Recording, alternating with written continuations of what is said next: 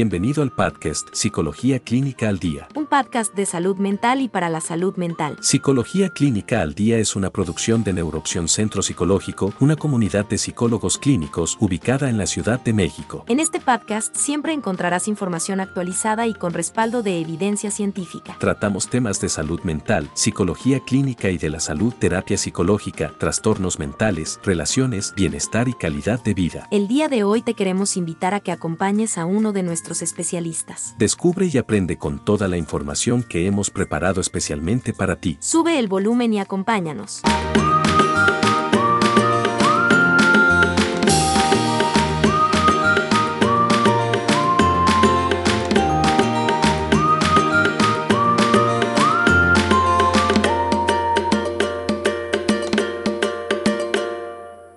Hola amigos, ¿cómo están? Es un placer que nos acompañen el día de hoy. Muchísimas gracias por escucharnos. Bienvenidos a un episodio más de este su podcast Psicología Clínica al Día. Me presento, mi nombre es Armando, formo parte de la comunidad de Neuroopción Centro Psicológico. Y en esta ocasión los invito a que juntos revisemos el tema ¿Qué es el trastorno dismórfico corporal? En este episodio vamos a analizar el trastorno dismórfico corporal, también conocido como dismorfia corporal. Para esto quiero partir del hecho de que todas las personas, en mayor o menor grado, somos conscientes y nos preocupamos por nuestra apariencia. Esto es completamente normal y no debería generar ningún tipo de problema. El preocuparnos por arreglarnos de cierta forma o querer mejorar nuestra apariencia, por ejemplo, usando ropa que consideramos especial para alguna ocasión, arreglar nuestro cabello, asearnos y en fin, conductas similares, es algo que consideramos natural, socialmente aceptable y muchas veces hasta deseable. Sin embargo, muchísimas personas se preocupan demasiado por su apariencia y se preocupan con demasiada frecuencia y desafortunadamente se sienten insatisfechas. Entonces el trastorno dismórfico corporal se define como la preocupación excesiva y desproporcionada por un defecto mínimo o imaginario en la apariencia física. Este defecto generalmente se encuentra en la cara, aunque puede encontrarse o, puede estar en cualquier parte del cuerpo. Vamos a ver las características del trastorno dismórfico corporal.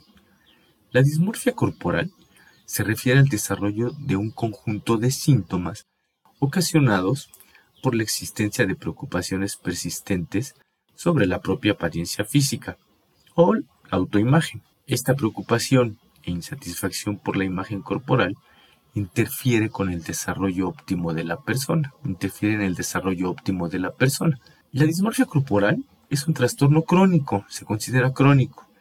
Cuando no se diagnostica y, y se trata a tiempo, puede ocasionar aislamiento social y deterioro funcional. Este trastorno suele desarrollarse en la adolescencia, en un promedio aproximadamente a los 16 años. Esta edad se caracteriza por la preocupación por la autoimagen y la vida social, entonces no es raro que este trastorno se pueda desarrollar en promedio en esta, en esta edad. La característica principal de este trastorno es la preocupación constante por uno o más aspectos relacionados con la apariencia física. Esta preocupación se torna obsesiva por la autoimagen y se debe a que la persona considera algunos aspectos de su físico como defectuosos. Esta percepción acerca de su apariencia produce que la persona se sienta poco atractiva, anormal, muchas veces deforme, se puede sentir horrible. Y estas preocupaciones pueden estar dirigidas hacia cualquier parte del cuerpo y pueden ir cambiando a lo largo del desarrollo de este trastorno. Las personas que desarrollan este trastorno tienden a enfocar toda su atención en lo que consideran como defectos físicos, en su defecto físico, e ignoran el resto del cuerpo. Esta forma de atención la conocemos como atención selectiva. Por decirlo en otras palabras, las personas no observan su cuerpo como un todo, se enfocan en detalles específicos, de tal suerte que los magnifican, restando la importancia a la imagen global. Muchas veces las personas con ese trastorno afirman tener una sensación generalizada de fealdad. Sienten como que algo no está bien en su apariencia. La preocupación que les aqueja no se corresponde con la realidad de lo que perciben como defecto, que habitualmente es poco importante y muchas veces hasta inexistente. La preocupación puede estar dirigida a la nariz, al abdomen, a las piernas, los ojos, el cabello, los brazos. Puede ser a una sola parte del cuerpo o a, más o a dos o más partes del cuerpo. Algunos estudios señalan que las mujeres los pechos, los muslos y las piernas son habitualmente las zonas de mayor preocupación. En cambio, en los hombres predomina la preocupación por los genitales, la masa muscular y el cabello. Entonces, son dos los elementos claves o característicos de la dismorfia corporal.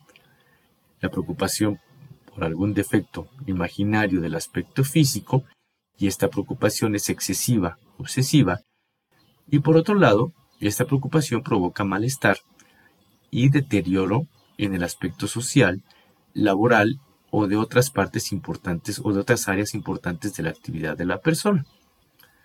Veamos cuáles son los síntomas del trastorno dismórfico corporal.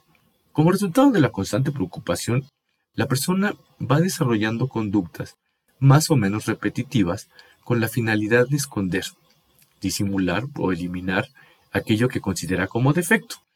Los comportamientos relacionados con la dismorfia son muy diversos.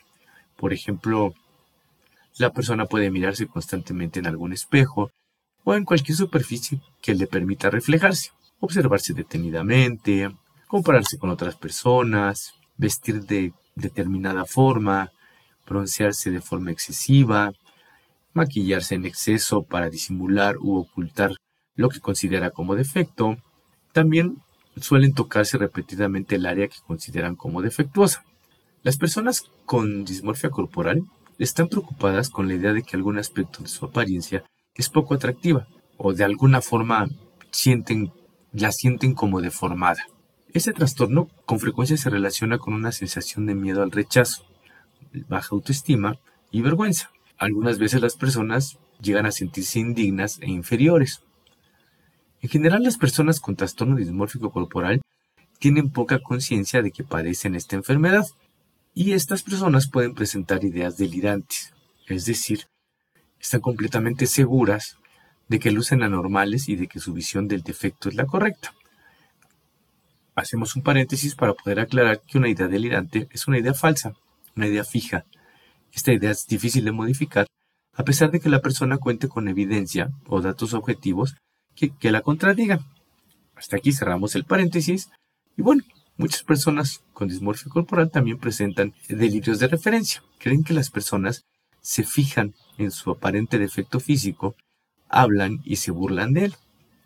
Por otro lado, algunos investigadores han encontrado algunas similitudes entre el trastorno obsesivo compulsivo y la dismorfia corporal. Por ejemplo, los pensamientos intrusivos, es decir, que no pueden controlar los pensamientos acerca de lo que consideran como defecto, respuestas repetitivas, por ejemplo el uso de camuflaje, la comparación con otras personas, las miradas repetidas al espejo, también el deseo de simetría, el perfeccionismo, la necesidad de controlar el entorno y la búsqueda frecuente de aprobación. Algunos estudios sugieren que los pacientes con dismorfia corporal se casan menos y tienen mayor riesgo de desarrollar trastornos depresivos, fobia social, ideas suicidas, bulimia y abuso de sustancias. Además, este trastorno se asocia a un deterioro significativo en la calidad de vida de las personas que lo desarrollan. También aumento del ausentismo laboral, baja productividad, pérdida de empleo, problemas académicos, problemas matrimoniales y dificultad para establecer relaciones significativas. Las personas al sentirse defectuosas pueden buscar evitar relaciones sociales, como acudir a la escuela, al trabajo, evitar relaciones personales afectivas e íntimas, lo cual es muy frecuente en este trastorno. Y esta conducta puede llevar al confinamiento de la persona, al aislamiento.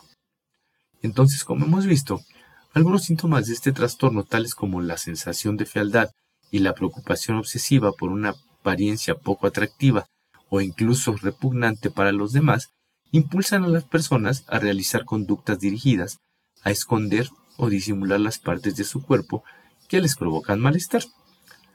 De hecho, las personas pueden adoptar toda una serie de conductas, hábitos, que deterioran su autoestima y complican su desarrollo dentro de su grupo social. Se han hecho diferentes estudios que han demostrado entre los pacientes que solicitan atención dermatológica, aproximadamente el 12% presenta síntomas relacionados con este trastorno. sabemos que los pacientes con este trastorno suelen consumir muchísimos recursos estéticos, por ejemplo, tratamientos dermatológicos, dentales y quirúrgicos. Algunos estudios estiman que más del 70% de los pacientes con dismorfia corporal demandan este tipo de tratamientos con muchísima regularidad. Y bueno, vamos a dejar este tema hasta aquí, pero vamos a hacer un pequeño resumen de lo que hemos visto. El trastorno dismórfico corporal es un conjunto de síntomas relacionados con la preocupación obsesiva acerca de alguna parte del cuerpo. La persona que desarrolla este trastorno puede sentir que la parte del cuerpo en la que enfoca su atención la hace ver fea, la hace ver rara. Probablemente siente que no cumple con el estándar social. Esta preocupación obsesiva genera conductas repetitivas encaminadas a disimular o esconder la parte del cuerpo que la persona percibe como defectuosa. Pues bien amigos, hasta aquí dejaremos este tema. Espero que este contenido te sirva de apoyo y orientación. Y como siempre te invito a suscribirte a nuestro podcast, activar las alertas para que puedas enterarte inmediatamente de nuestros nuevos episodios. Y no olvides dejarnos tus comentarios si tienes dudas o sugerencias. Bueno, ahora sí me despido. Nos escuchamos pronto. Hasta la próxima. Esperamos que este contenido sirva de ayuda y orientación. Recuerden amigos que los trastornos psicológicos deben atenderse de forma profesional. Es importante buscar ayuda ya que de no hacerlo corremos el riesgo de que los síntomas incrementen. Y no debemos olvidar que muchos trastornos pueden llegar a ser incapacitantes. Los invitamos como siempre a acompañarnos en nuestro siguiente episodio. El podcast Psicología Clínica al Día es una producción de Neuroopción Centro Psicológico. Visita nuestra página web neuroopción.com. Suscríbete a nuestro podcast. Recuerden que sin salud mental no hay salud. Hasta la próxima. Gracias por escucharnos.